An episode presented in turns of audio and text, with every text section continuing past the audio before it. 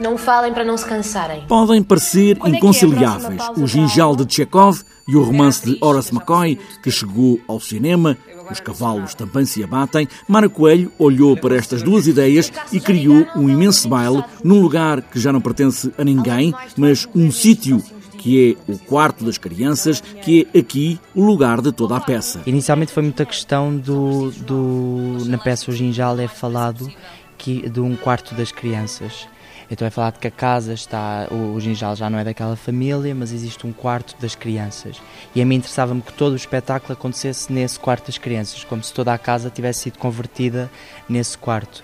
Então interessava-me esta ideia meio de abandono de infância que existe nas peças do Chekhov, de, de de repente serem pessoas que estão numa casa que é chamado ao quarto das crianças e quase que ainda não perceberam que já não são crianças, que já são adultos, então como se houvesse um, um desfazamento ah, o tempo todo. Depois há uma segunda ideia que são os fantasmas estão sempre presentes e aparecem em muitos lados e ocasiões. Porque a Liuba, que é a protagonista da, da peça, de certa forma, ah, está sempre a ter uma série de aparições. Ao momento que ela passa pelo pomar e vê a falecida mãe de vestido branco, e a mim interessava-me que esta casa também fosse povoada por, por esta ideia de fantasmas.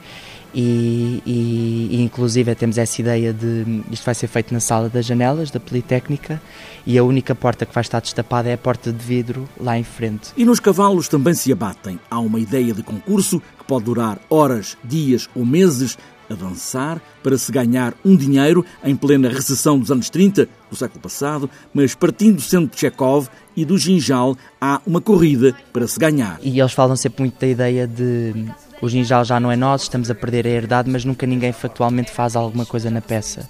Parece que existe uma, uma certa passividade perante algo que nos está a escapar das mãos, mas que, que não há nada a fazer.